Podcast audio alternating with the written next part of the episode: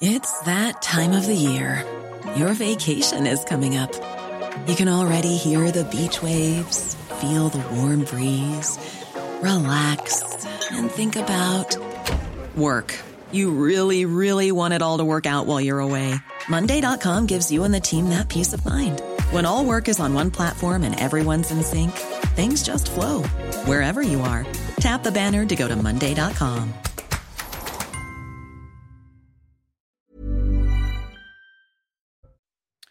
Repenser notre organisation collective, ce sont les mots d'Emmanuel Macron lors de ses vœux aux acteurs de la santé. Le chef de l'État a dévoilé son plan pour sortir le système français de la crise. Le président de la République a annoncé plusieurs mesures. Vous le verrez dans un instant. Le gouvernement s'engage pour aider les TPE. Les entreprises de moins de 10 salariés vont bénéficier d'un bouclier sur le prix de l'électricité. Un tarif fixé à 280 euros par mégawattheure et applicable dès le mois de janvier. Vous entendrez le ministre de l'économie, Bruno Le Maire, dans ce journal. Une enseignante agressée par un adolescent de 14 ans, ça s'est passé mercredi dans les Deux-Sèvres. L'élève, exclu définitivement de son collège, est revenu sur les lieux armé d'un couteau. Interpellé puis placé en garde à vue, il a finalement été relâché.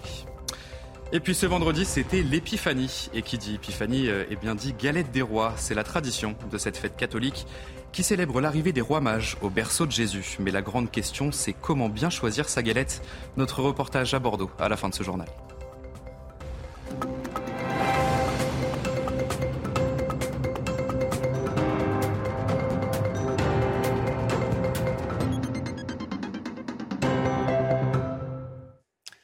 Bonsoir à tous, très heureux de vous retrouver sur CNews. Soyez les bienvenus dans l'édition de la nuit. C'est donc depuis l'hôpital de Corbeil-Essonne qu'Emmanuel Macron a dévoilé son plan pour sortir le système français de la crise, réorganiser l'hôpital, améliorer les conditions de travail des soignants. Le chef de l'État a évoqué une série de mesures dans un contexte, vous le savez, particulièrement tendu dans les établissements de santé. Célia Judas. Bienvenue dans notre bel hôpital. C'est depuis l'hôpital de Corbeil-Essonne hier qu'Emmanuel Macron a présenté ses vœux aux acteurs de la santé. Après s'être entretenu avec le personnel du centre hospitalier, le chef de l'État a donné un cap aux soignants, aujourd'hui à bout de souffle. Et donc notre défi collectif, c'est à court terme bah, de dégager du, fond du temps de médecin face aux patients, du temps de soignant face aux patients, et donc de complètement repenser notre organisation collective. Un certain nombre de mesures concrètes ont été évoquées. Parmi elles, réorganiser l'hôpital en repensant notamment le système des 35 heures, améliorer les conditions de travail des soignants d'ici au 1er juin, et ce afin de rendre les métiers du secteur de la santé plus attractifs et éviter les démissions à répétition. Il s'agira également d'accélérer le recrutement des assistants médicaux afin d'atteindre les 10 000 professionnels d'ici 2024. Enfin, concernant la rémunération, Emmanuel Macron prévoit de sortir de la tarification à l'acte pour tendre vers une rémunération basée sur les objectifs de santé publique. On est très, très pragmatique, c'est-à-dire que la mise en œuvre de toutes ces mesures, il va falloir suivre ça de très près. Euh, vous savez que la pédiatrie en ce moment c'est particulièrement difficile, on a des équipes qui sont complètement à bout de souffle. Outre le personnel de santé, Emmanuel Macron s'est adressé aux 600 000 Français atteints d'une maladie chronique. Ceux qui connaissent aujourd'hui le calvaire de ne pas trouver de médecin traitant se verront proposer une équipe traitante et ce avant la fin de l'année. Et lors de son discours, euh, Emmanuel Macron a également évoqué une meilleure rémunération des médecins de ville qui assurent des gardes. Vous le savez, depuis euh, le 26 décembre, les médecins généralistes sont en grève, un mouvement qui va prendre fin ce dimanche. Les médecins réclament notamment une revalorisation du prix de la consultation et certains disent consacrer trop de temps aux tâches administratives. Reportage en Eure-et-Loire, signé Thibault Marcheteau. Bonjour, installez-vous. De 8h à 20h, les consultations se succèdent dans le cabinet du docteur Raoult. Avec 50 patients en moyenne par jour, les journées sont forcément chargées. C'est des journées sans pause parce que c'est une succession de consultations et en fait on n'a pas le temps du tout de s'arrêter ni pour manger, ni pour faire pipi, ni pour boire un coup. Euh, donc on est obligé d'enchaîner euh, très rapidement en fait. Ce médecin prend en charge 1500 patients, bien au-dessus de la moyenne nationale. Et en plein désert médical, elle ne peut pas se permettre d'en refuser. Alors au fil de la journée, la salle d'attente ne désemplit pas et le retard s'accumule. J'avais rendez-vous à 13h15 et il est 15h15, euh, donc euh, j'ai attendu deux heures. Ajoutez à cela de lourdes tâches administratives inévitables. J'ai souvent l'impression que je fais autant de paperasse que de, que patients. Entre chaque consultation, je me retrouve à faire quand même beaucoup de paperasse. Il y a trois quarts des choses qui ne devraient pas être faites en réalité. Euh, il y a beaucoup de consultations qui sont pas nécessaires. Il y a quelques jours, le docteur Raoult était en grève pour dénoncer une situation qui devient insupportable selon elle. Avec ses collègues, elle demande une revalorisation des consultations, notamment pour embaucher du personnel supplémentaire. L'actualité est également marquée par cette annonce du ministre de l'économie face à la crise énergétique qui inquiète les professionnels. Bruno Le Maire a évoqué la mise en place d'un bouclier tarifaire pour les, entreprises de moins de 10 salariés. Elles vont bénéficier d'un tarif fixé à 280 euros par mégawattheure sur toute l'année 2023. On va l'écouter, le ministre de l'économie. Les fournisseurs d'énergie ont euh, accepté de garantir à toutes les très petites entreprises de France qu'elles ne paieront pas plus de 280 euros le mégawattheure en moyenne leur électricité sur l'année 2023.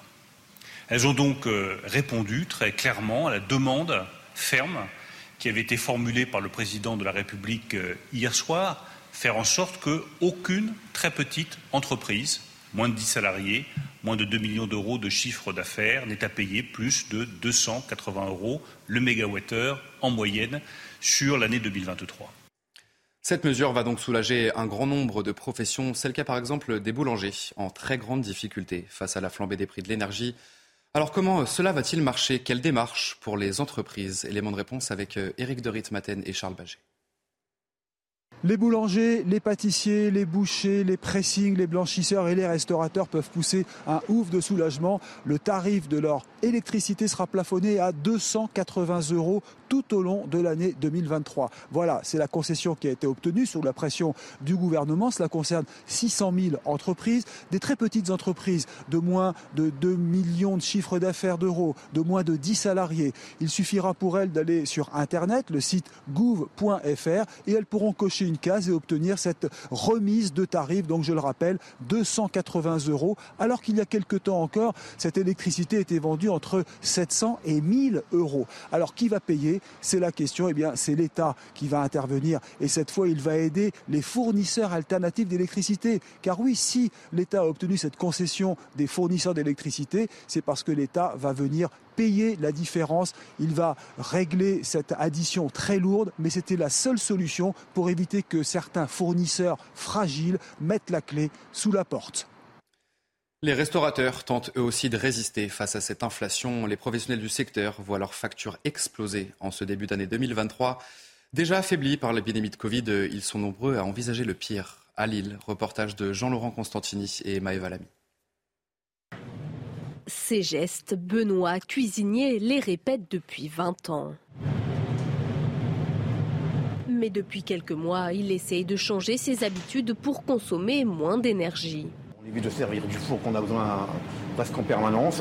Le gaz, on essaye de, on essaye de le restreindre également, mais bon, c'est pas toujours possible. Par exemple, on a un plat, ça fait 7 heures de cuisson. Malgré ses efforts, dans cet établissement, la facture d'électricité a été multipliée par 6 ces derniers mois. De 700 euros, euh, je suis passée à 4100 euros. Un désastre pour la directrice. Dans la restauration depuis 37 ans, elle n'avait jamais vu ça.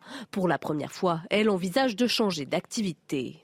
Si aujourd'hui euh, le gouvernement ne réagit pas ou euh, euh, ne réagit pas ou EDF, pour eux aussi faire des efforts au niveau de leur marge, on sera obligé de, fermer la restauration pour pouvoir essayer de survivre et euh, travailler complètement différemment, c'est-à-dire euh, faire du bar le soir et ne plus ouvrir le midi. Reçu hier au ministère de l'économie, les syndicats de la restauration ont réclamé un tarif de référence de l'électricité et du gaz, ainsi que la simplification du dispositif d'aide mis en place par le gouvernement. Dans le Val d'Oise, le centre pénitentiaire nord-francilien sera bien construit au nord de la Berne-sur-Oise, et ce, Malgré la mobilisation d'élus et d'habitants euh, opposés au projet, certains ont même décidé de déménager. Jean-Laurent Constantini et Jeanne Cancard. Sur ce terrain d'une petite commune du Val d'Oise, une partie du centre de formation pour adultes va bientôt laisser place à une prison.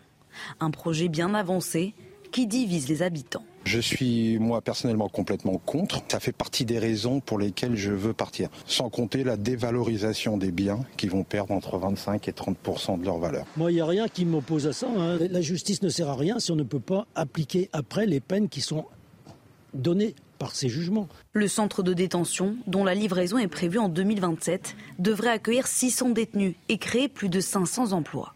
Pas de quoi convaincre le maire de cette commune voisine, où se trouvent les habitations les plus proches de la future prison. Nous, on est impacté fortement, on est peut-être plus impacté que la commune de Berne, euh, au niveau euh, visuel. Ce qu'on voudrait éviter, c'est qu'il y ait des va-et-vient de, de gens qui, balancent des choses par-dessus les grillages. Parmi les maisons aux alentours, celle de Serge, qui craint de voir son environnement changer. Pour nous, c'est une nuisance parce que euh, ça va être éclairé de jour, de nuit, euh, il y aura du bruit, des allées-venues. Une réunion publique aura lieu lundi prochain en présence de l'administration pénitentiaire pour tenter d'apporter des réponses aux questions des habitants.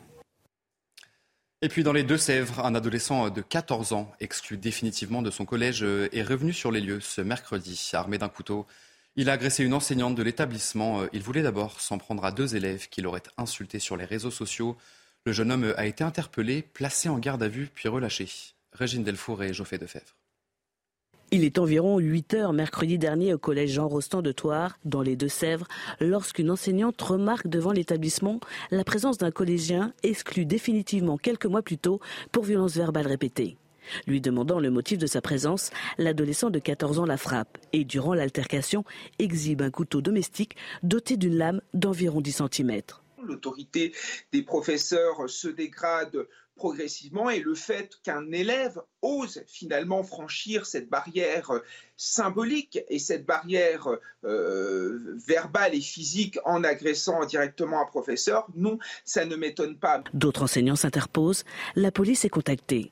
Lors de sa garde à vue, le jeune homme explique être venu pour en découdre avec deux autres collégiens qui l'auraient insulté sur les réseaux sociaux. Mais il est ensuite relâché. Ce mineur de 14 ans aurait dû être déféré devant un juge d'instruction ou un juge des enfants, de façon à être euh, éventuellement euh, mis en examen, euh, placé dans un centre éducatif fermé le temps de son jugement. Déjà connu des services de police, le collégien est convoqué le 25 avril prochain par la police judiciaire. Et puis dans le Morbihan, la ville de Vannes est bien connue pour sa vidéoprotection et la mairie pourrait aller encore plus loin en installant euh, des caméras à intelligence artificielle, elle serait capable de repérer des comportements jugés anormaux. Mais vous allez voir que cela ne met pas tout le monde d'accord. Michael Chaillot. Vannes, la perle du golfe du Morbihan, son port en ville, ses maisons à colombage et ses caméras. 120 aujourd'hui, 180 à la fin du mandat du maire pour seulement 50 000 habitants. C'est la ville la plus vidéo protégée de Bretagne. Il n'y a aucune atteinte à la vie privée des gens. Tout est flouté, il n'y a que le, la voie publique qui est, euh, qui est euh, filmée et en aucun cas euh, les, les, les, abords immédiats, les entrées d'immeubles. Pour ce Vantais, par ailleurs avocat, la ville prévoit d'utiliser l'intelligence artificielle sur son nouveau système de vidéoprotection. Il a déposé un recours auprès du tribunal administratif pour faire annuler la délibération du conseil municipal. Il s'agit de vidéosurveillance augmentée, donc c'est-à-dire qu'on va ajouter des algorithmes sur les caméras qui sont existantes. Euh, l'idée étant de pouvoir euh, repérer ben, des comportements anormaux. Alors il faudra définir ce qu'est un comportement anormal, mais également des gabarits, euh, des types de vêtements, des types de personnes. Van Big Brother, sentant la polémique monter, la ville veut calmer le jeu et indique que ce n'était qu'une proposition commerciale d'un fournisseur. En matière d'intelligence artificielle, il n'y a aucune caméra à Vannes et il n'y en aura aucune. Ça ne dérange que les délinquants, vous savez, la, la protection, la vidéoprotection. Van se contentera de caméras capables de lire la plaque d'immatriculation des véhicules, pas plus. L'année 2022 est bien l'année la plus chaude jamais enregistrée en France métropolitaine, avec 14,5 degrés de température moyenne annuelle. C'est aussi une des années les plus sèches. Météo France parle de symptômes du changement climatique. L'année 2020 détenait jusqu'à présent le record avec une moyenne de 14,07 degrés sur l'année. Après le documentaire choc sur Netflix, le prince Harry continue ses révélations dans son nouveau livre Le suppléant, publié mardi prochain dans ses mémoires. Le duc de Sussex fait de nombreuses confidences et en voici quelques-unes avec Geoffrey Defebvre. Guerre, relations familiales ou encore dépucelage, tous les ingrédients sont réunis pour faire du suppléant un best-seller. Pilote d'hélicoptère en Afghanistan en 2007-2008, Harry révèle avoir tué 25 personnes. Je m'étais fixé comme objectif dès le premier jour de ne jamais me coucher avec des doutes sur le fait que j'avais fait ce qu'il fallait, que j'avais tiré sur des talibans et uniquement sur des talibans, sans civils à proximité. Sur la princesse Diana, le duc de Sussex juge les conclusions des investigations sur la mort de sa mère simplistes et absurdes. Lors d'un séjour parisien, il serait passé à plusieurs reprises sous le pont de l'Alma en demandant à son chauffeur de rouler à la même vitesse que la voiture de sa mère le 31 août 1997. Se confiant sur son père Charles III, Harry raconte l'une des meilleures blagues du roi sur le fait qu'il soit oui ou non son vrai père, le prince est en roue. Il riait et riait, bien que c'était une blague particulièrement pas drôle étant donné la rumeur qui circulait alors que mon véritable père était l'un des anciens amants de ma maman, le major James Hewitt. Enfin, le prince Harry confie qu'il craignait que Camilla ne soit une vilaine belle-mère, ou encore que la perte de sa virginité derrière un pub avec une femme plus âgée fut un épisode humiliant. Et ce vendredi, c'était l'épiphanie. Et qui dit euh, épiphanie dit bien sûr euh, galette des rois. C'est la tradition de cette fête catholique qui célèbre l'arrivée des rois mages au berceau de Jésus. Mais la grande question, c'est comment bien choisir sa galette. Et cette année encore, euh, il y en a pour tous les goûts. À Bordeaux, Antoine Estève et Jérôme Rampenou. Des frangipanes croustillantes et bien dorées sortent du four. Les pâtissiers peaufinent les brioches, moelleuses et sucrées. La galette française, c'est un art dans la Maison L'Amour de Bordeaux. Moi, quand je suis arrivé ici il y a 10 ans, on faisait très peu de frangipane. Aujourd'hui, bon, maintenant, c'est ancré, mais euh, c'est vrai qu'ici, c'était le brioché. Moi, je viens de Normandie. Je connaissais pas le brioché avant d'arriver ici. Donc, je pense que chaque région a ses spécialités, ses préférences. Et c'est aussi ce qui fait la richesse euh, de notre pays. Le succès est immense malgré un contexte économique difficile. Le coût de l'électricité a été multiplié par 4 en moins de 3 mois. Maintenant que le four est allumé, qu'on en cuise 10 ou qu'on en cuise 40, euh, ça va nous coûter le même prix. Donc euh, faut attirer un maximum de monde, il faut être bon sur les ventes.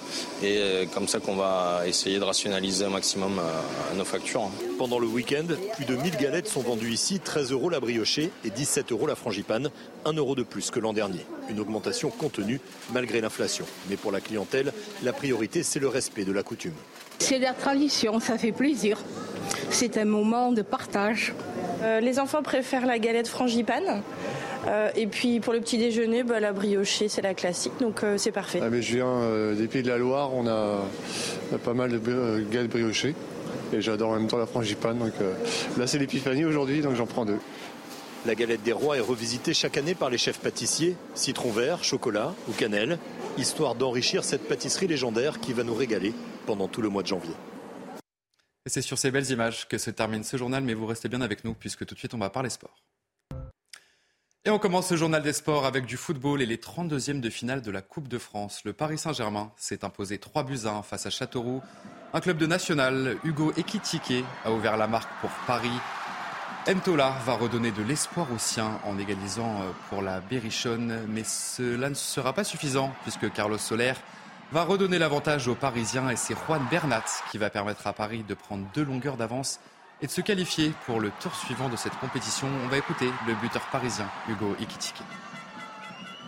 On a fait un, match correct avec l'équipe. On s'est assuré de, gagner, sachant que les matchs de Coupe de France sont, toujours des matchs difficiles. Donc euh, voilà, je, suis content euh, pour le groupe et euh, c'est bien, il faut continuer comme ça. Le principal euh, aujourd'hui, c'était surtout de gagner pour passer le prochain tour. Si je peux apporter ma, ma pierre à l'édifice, c'est le principal. Et puis un petit mot tennis dans ce journal des sports. L'Espagnol Carlos Alcaraz ne participera pas à l'Open d'Australie. Âgé de 19 ans, le numéro 1 mondial est touché à la jambe droite à la suite d'un faux mouvement à l'entraînement. Il manquera donc le premier grand chelem de la saison qui se jouera du 16 au 29 janvier prochain. Bernard Laporte a choisi Patrick Buisson pour le remplacer temporairement euh, à la tête de la Fédération française de rugby. Laporte a été condamné pour corruption et se mettra en retrait après avoir fait appel de cette décision. Une décision qui sera soumise au vote des clubs amateurs et ce sera la fin du mois de janvier. Raphaël Rodon. De gauche à droite, le rugby français se réorganise. Bernard Laporte, condamné à deux ans de prison avec sursis pour corruption avant de faire appel, se met en retrait et désigne l'inconnu Patrick Buisson comme président délégué.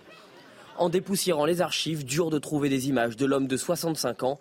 C'est normal, jusque-là c'était un homme de l'ombre, un homme du rugby amateur, apprécié et moins clivant que Serge Chimon un temps pressenti. J'ai découvert quelqu'un avec qui il est agréable de travailler, quelqu'un de confiance qui sait associer les gens dans ses réflexions. Il écoute et il ne déroge pas à ses convictions. Patrick Buisson vient du rugby d'en bas. Modeste de mine mêlée en Isère, il fait du rugby une passion et préfère se consacrer à son métier d'informaticien.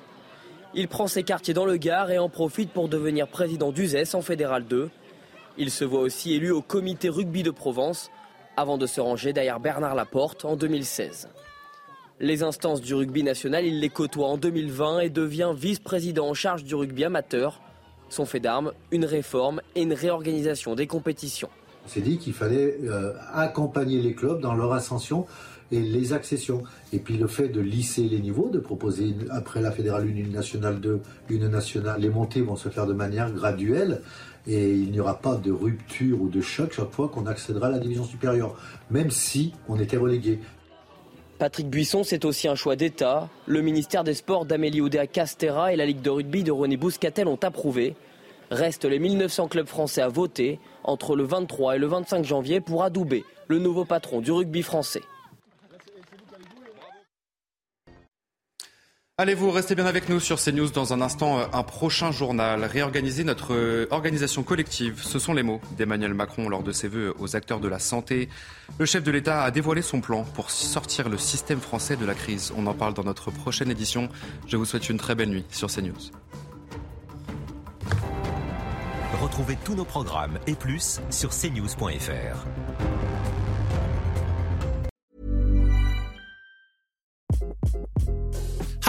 this is Craig Robinson from Ways to Win, and support for this podcast comes from Invesco QQQ, the official ETF of the NCAA. The future isn't scary, not realizing its potential, however, could be. Just like on the recruiting trail, I've seen potential come in many forms as a coach. Learn more at Invesco.com slash QQQ. Let's rethink possibility. Invesco Distributors, Inc.